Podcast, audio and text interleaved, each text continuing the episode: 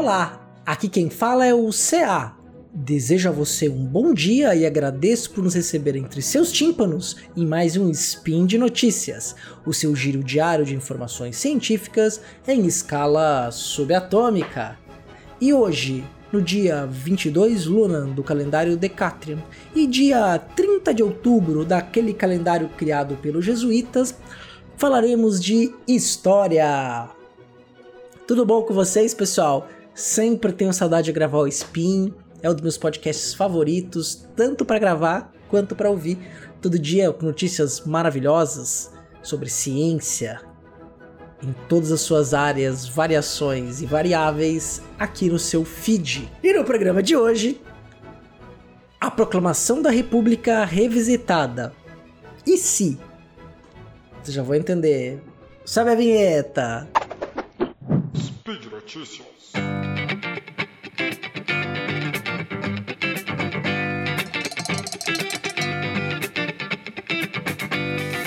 Gente, hoje eu vou falar sobre um artigo que não é tão recente, mas também não é tão antigo. É um artigo produzido em 2018 pelo cientista político, historiador, né?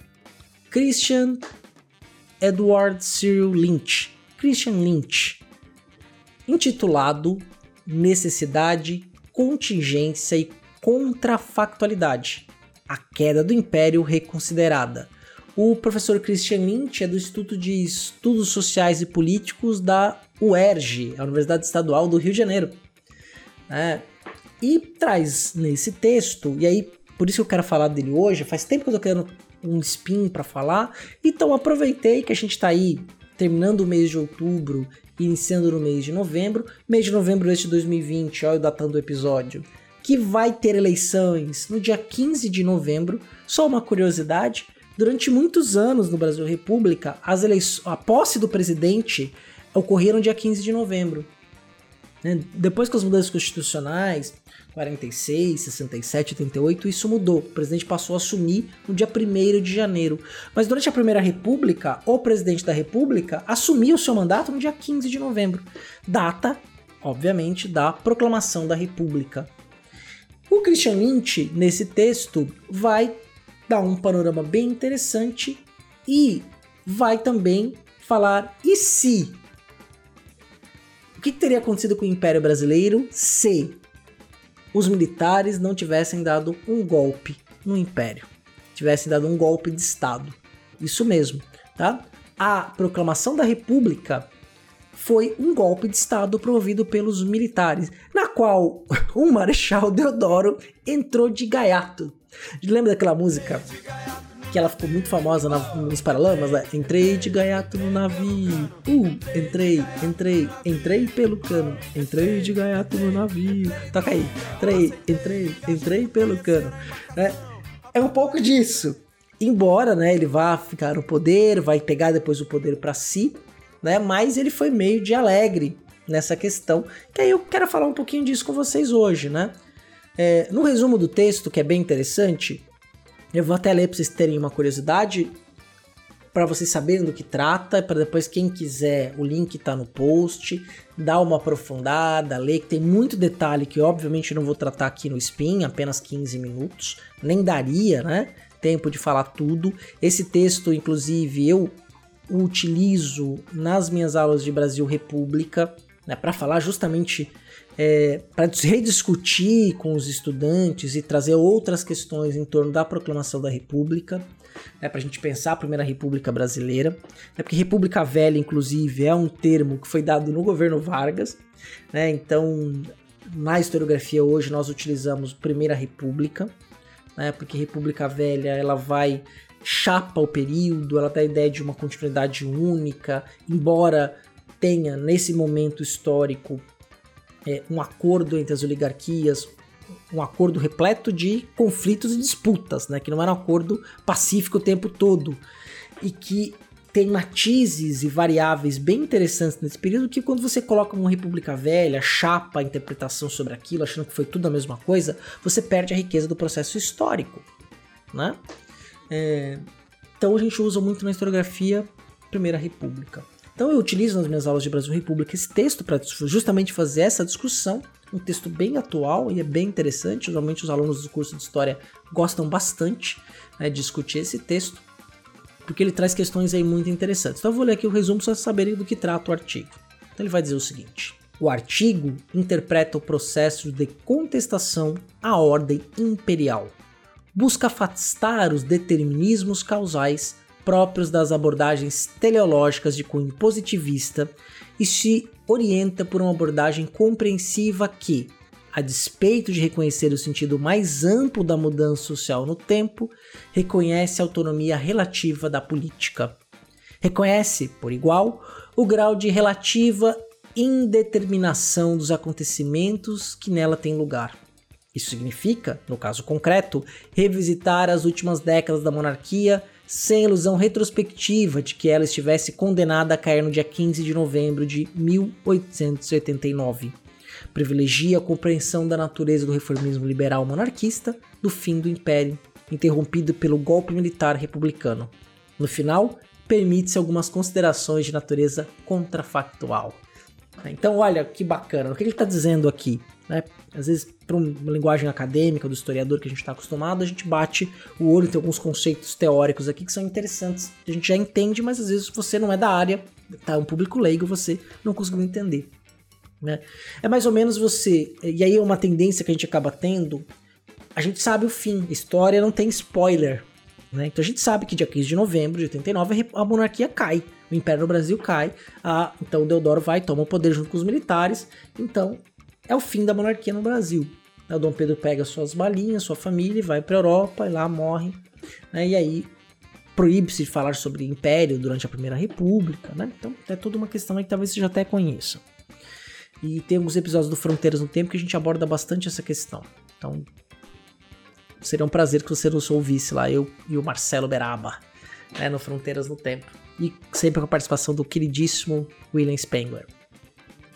É, então, para nós, a gente sabe que dia 15 de novembro cai a República, então a gente tem uma tendência de olhar, volta lá nos anos 60 e 70, onde o Império começa a vivenciar uma crise, e essa crise, o Christian Lynch lembra muito bem, ela vai ser ocasionada pelas lentas leis que vão apontar para o fim da escravização, né, e existiu uma forte elite contrária a isso, e o governo era favorável, isso vai gerar tensões, e tensões também, que o texto do Christian Lynch vai mostrar para nós, que envolviam tendências políticas divergentes dentro do império.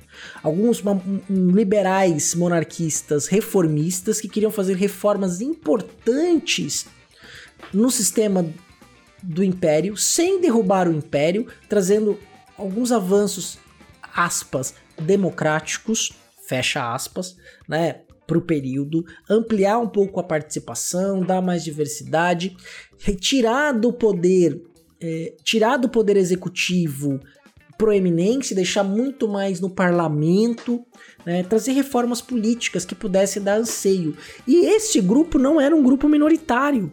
Isso que é interessante. Né? Os liberais ressurgem depois da conciliação nacional que vai ter no Gabinete Paraná da década de 50 um ponto importante, depois das revoltas ou das, dos conflitos sociais como a Praieira lá nos anos 40, né? E algumas outras revoltas liberais que acontecem no Brasil. E aí você tem a vitória dos Saquaremas, que eram os conservadores, os Luzias, que eram os liberais, retornam com mais força com esse liberalismo mais radical inclusive com propostas mais radicais associadas à política abolicionista, de, de reforma agrária, de entregar terras para os ex-escravizados. Então tinha muita coisa em jogo no final do Império e que esse texto do Christian Lynch vai nos lembrar.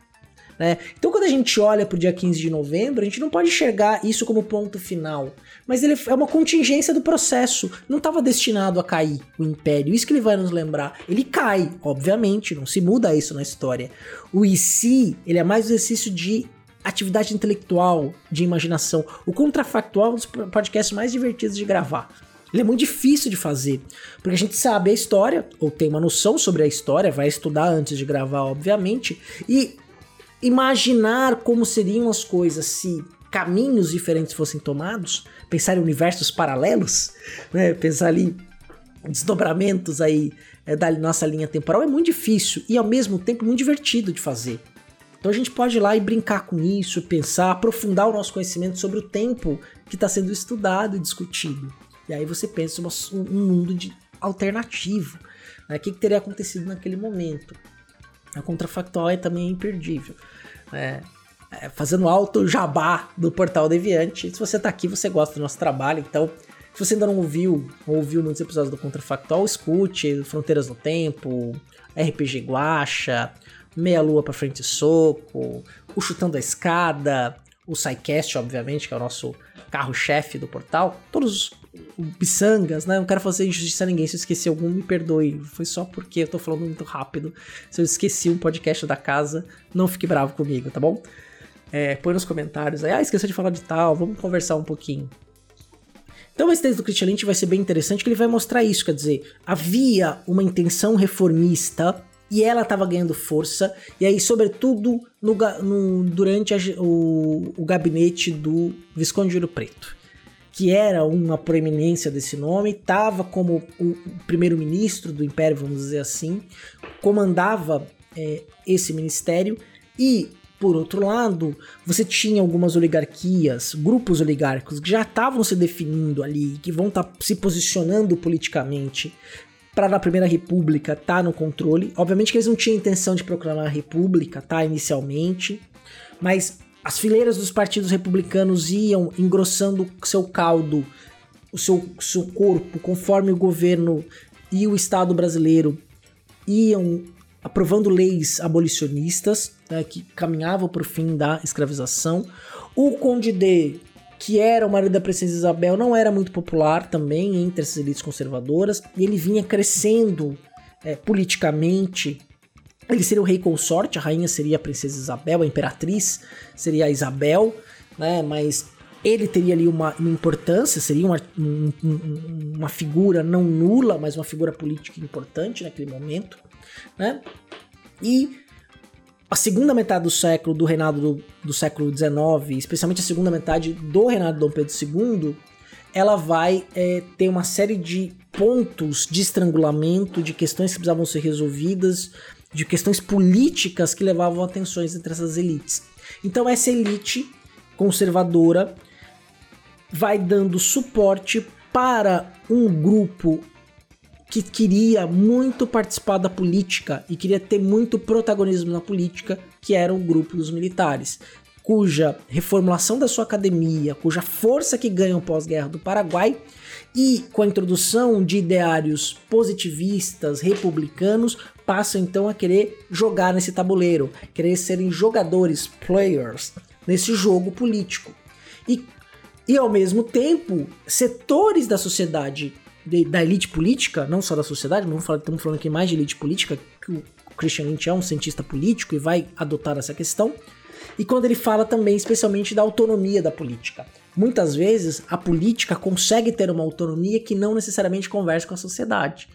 E levam a destinos, a desdobramentos que são, é, por si só, dentro de sua esfera estão dentro da sua esfera de influência e obviamente que afeta todo o restante, né? E é claro que a pressão social que esses homens são, são da própria sociedade, o político não é um ente que vive apartado, ele tá aqui, ele tem os mesmos dramas cotidianos, é, as mesmas questões, as mesmas rachadinhas, opa, peraí, isso é outra questão, é, as mesmas questões, né, que, tão, que nos afligem no dia a dia, porque saem da sociedade como nós. Se a gente acusa, ah, político é tudo corrupto, de onde sai o político? Os políticos estudaram na sala de aula junto com a gente, frequenta os médicos, frequenta os restaurantes. É claro que tem, às vezes não frequenta os mesmos médicos, nem as mesmas escolas, e muito menos os mesmos restaurantes, porque vem de uma, uma elite econômica também, e outros não.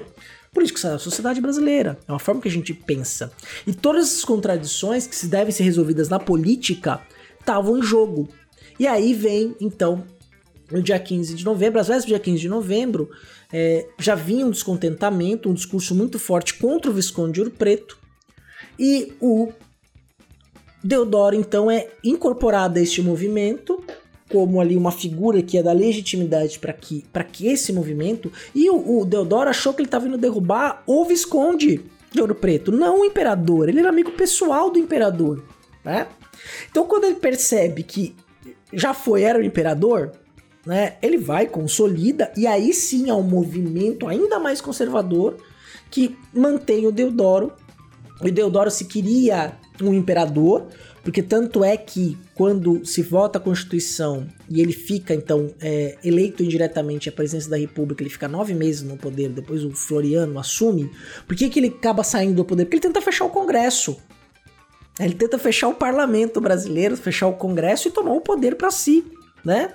Estabelecendo uma ditadura que não era uma ideia que era descartada naquele movimento do imperial. Existiam forças que diziam que a, a, a, possibilidade de reformar o império não necessariamente é por meio democrático, podia ser muito bem por meio de um governo autoritário, que foi a solução encontrada naquele primeiro momento. A República da Espada foi amplamente autoritária e mais, não foi consensual, que a gente chama de República da Espada, porque você teve aquartelamento, conflitos pelo país inteiro. Você teve lá os federalistas no sul, né?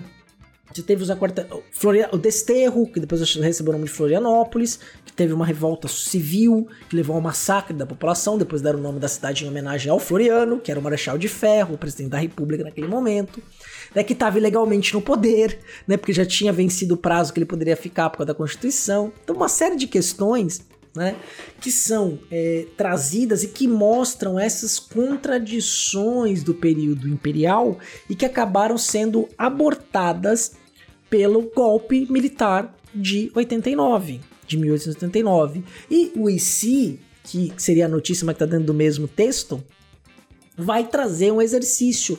E se o golpe tivesse fracassado, não tivesse dado certo, e aí ele vai defender uma ideia de que você caminharia para um império que se prolongaria pelo menos até os anos 30, mas dentro de uma perspectiva muito mais reformista, né? Ele vai até dizer aqui, ó, mas como se sabe, não foi o que aconteceu, né? É, que ele tá falando, ele tá fazendo toda uma, uma questão é, de colocar os, os, jogadores importantes, Rui Barbosa, Joaquim Nabuco, Afonso Pena, de um lado, né, como os reformistas, e ao mesmo tempo Rodrigues Alves, o Ferreira Viana, Antônio Prado e o Andrade é, Figueira, né, e como presidentes de um conselho de Estado, né, que levaria é, a uma um equilíbrio de forças e talvez um, governos menos concentrados e conseguissem lentamente fazer uma abertura. Mas ele vai dizer o seguinte: mas como se sabe, não foi o que aconteceu. A execução das reformas por um golpe que impôs o projeto da minoria radical teve efeitos duradouros para a República que duraria até 1930. Ele rompeu a tradição de mudança negociada e inaugurou outra, a do golpe como meio de resolução dos conflitos. Também fez tábua rasa de toda a experiência adquirida pelo sistema representativo nos 67 anos anteriores, relativa às instituições como parlamentarismo, magistratura nacional, justiça administrativa, descentralização moderada. Em seu lugar, foi introduzido em bloco e sem discussão, e mesmo conhecimento, e mesmo conhecimento dos próprios próceres do regime, um conjunto de novas instituições até então desconhecidas. Presidencialismo, dualidade de judiciário, federalismo estadualista, que exigiram um penoso aprendizado e pouco tinham de substantivamente mais democrático do que as propostas pelos liberais. Além disso, a modalidade golpista e radical de mudança incompatibilizou o novo regime com o liberalismo. Identificados como monarquia, os liberais foram afastados da cena pública, substituídos por uma coalizão de conservadores emperrados com os republicanos históricos. Se a imposição ditatorial de um pacote integral de reformas, como reconhecia Saraiva, puseram um paradeiro à agitação reformista, o federalismo, por seu turno, transferiu o poder de pressão exercido pela opinião pública carioca, a única metrópole do país, para as oligarquias dos estados, onde agiam desimpedidas. O golpe também gerou enorme instabilidade nos anos seguintes, porque criou precedente para recursos ao pronunciamento, à revolta e à revolução por parte de todos aqueles que se sentiram prejudicados pelo primeiro golpe que decretou a imposição da República, do federalismo, da ascendência do exército sobre a marinha, que desembocaram na revolta da Armada na Revolução Federalista e da separação abrupta e precipitada entre igreja e o Estado, que resultaram na Guerra do Contestado e de Canudos. Então, só uma mostra né, do que ele vai mostrar aqui. Ele faz todo um exercício de contrafactualidade, mostrando que teriam reformas, essa monarquia se estenderia durante mais tempo, porque os liberais reformadores, eles, eles não queriam uma ruptura radical com o império. Se fosse para acabar com o império, só na morte de Dom Pedro II, não antes disso.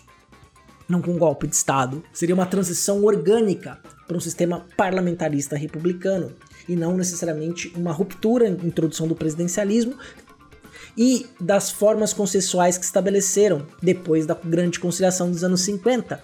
Não consensuais do ponto de vista sem conflito, mas da mudança negociada. Tudo era muito negociado no campo da política. Então, quando vem o golpe, isso é abortado encerrado da discussão pública brasileira. Então, gente, recomendo muito a leitura do Christian Lynch. Espero que vocês tenham gostado da forma como viu esse espinto, falando um pouquinho, já passou do tempo, 20 minutos, perdão. Vou encerrar aqui, viu, editor? Não me mate. É, mas que você tem se interessado por ler e entender um pouco mais sobre o processo de proclamação da República e sobre contrafactualidade. Lembrando que o link do texto está no post. E que este podcast só é possível de ser feito diariamente, editado brilhantemente pelo Felipe, por causa do seu apoio no Padrim, no Patreon ou no PicPay. Muito obrigado a você que nos apoia. Se você quiser nos apoiar e tiver condições para isso, será muito bem-vindo. Vai lá no post, comenta, vê que você. Eu quero saber realmente a sua opinião sobre o spin de hoje. Deixa lá uma crítica, uma sugestão, um elogio, um outro tema que possa ser tratado. Manda um beijinho pro papai, pra mamãe e pra mim. É isso, gente. Por hoje é só. Grande beijo, até amanhã.